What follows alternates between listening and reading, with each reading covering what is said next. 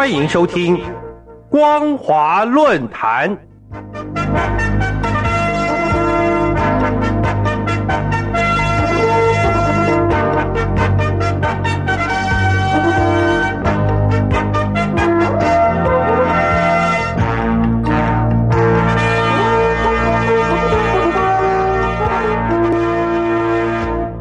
各位听众朋友好，欢迎收听今天的光华论坛，我是老谷。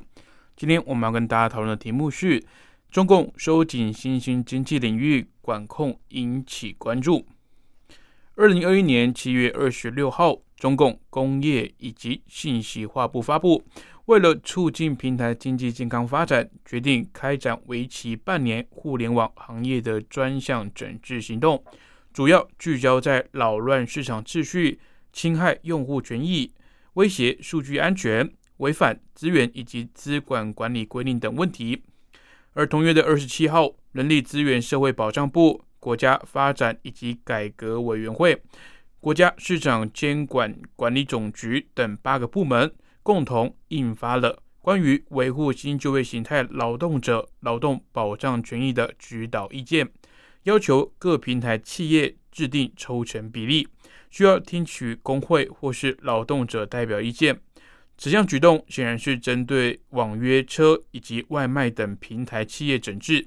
事实上，中共正在强化新兴经济领域的控管力度，不仅从监管部门集中整治百度、京东、阿里巴巴、腾讯等金融科技平台之后，近期更强化对加密货币、互联网、辅助教学、运输、外卖。视频游戏平台有关涉及高耗能、反垄断、数据安全、财政合规等方面的执法行动，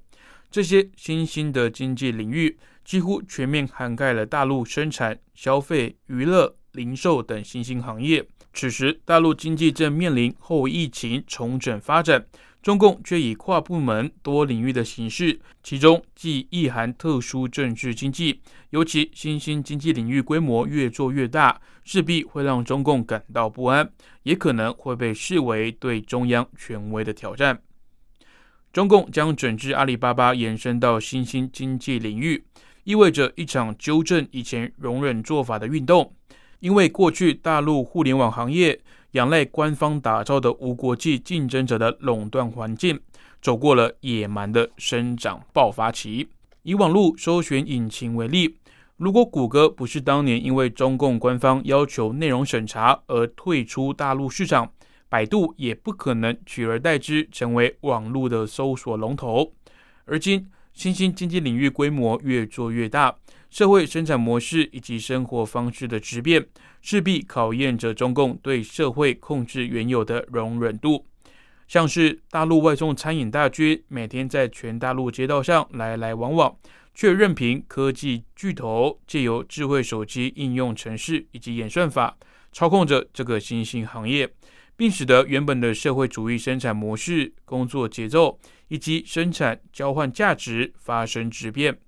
其次，各位辅导以及备考教培行业在大陆更是极有利可图的新兴市场，尤其大陆教育竞争特别激烈，而且具有精英性质。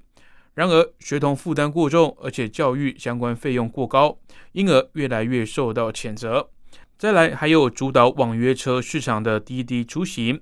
因为搜集私人数据、揭露官员乘车统计资料以及缺乏营运许可而受到调查。然而，正由于多起外送行业雇员不稳定的工作条件丑闻曝光，甚至因为习近平在二零二一年六月在青海调研指出，学校不能把学生课后时间全部推到社会上去，教育部门就针对课外辅导机构、教培行业进行严打，这种种的社会问题就变成了。发布关于维护新就业形态劳动者劳动保障权益的指导意见的决策背景。值得注意的是，新兴经济领域的加密货币也成为整治对象之一。即使大陆是世界上最大的加密数字货币资产生产国，市场规模又占全球近八成，然而中共自二零一七年以来，不仅禁止它境内的交易。二零一九年也对加密货币支付手段的态度出现了彻底的反转，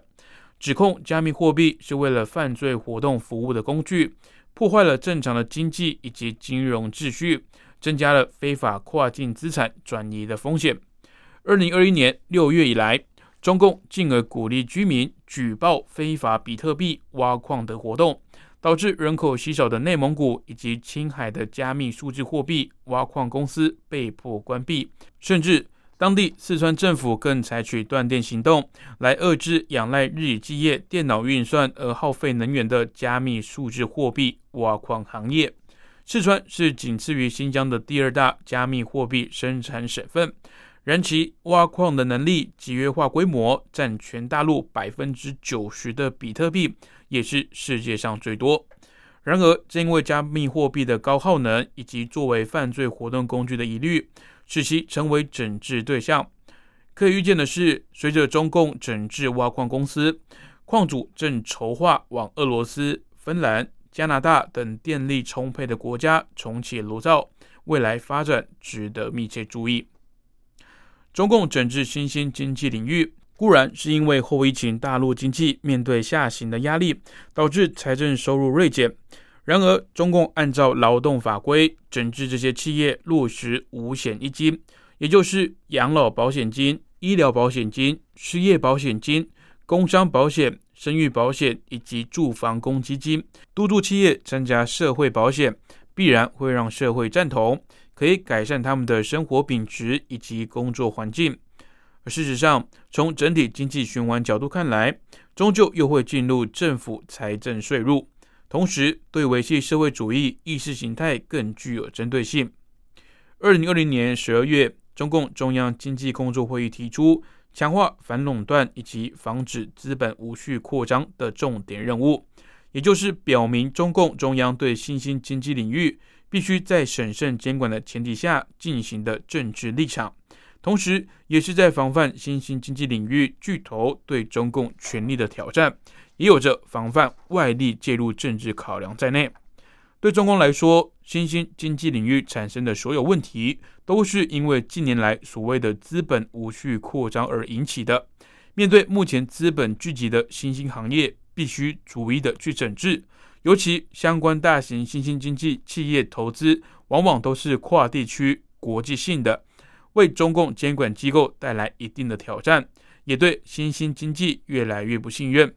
中央对大型新兴经济企业的打压，实际上也就是对大陆财阀以及红色权贵的整治，也在防治地方势力做大，挑战到中央的权威。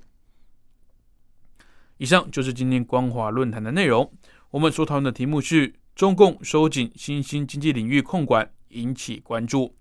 感谢您的收听。我是老谷。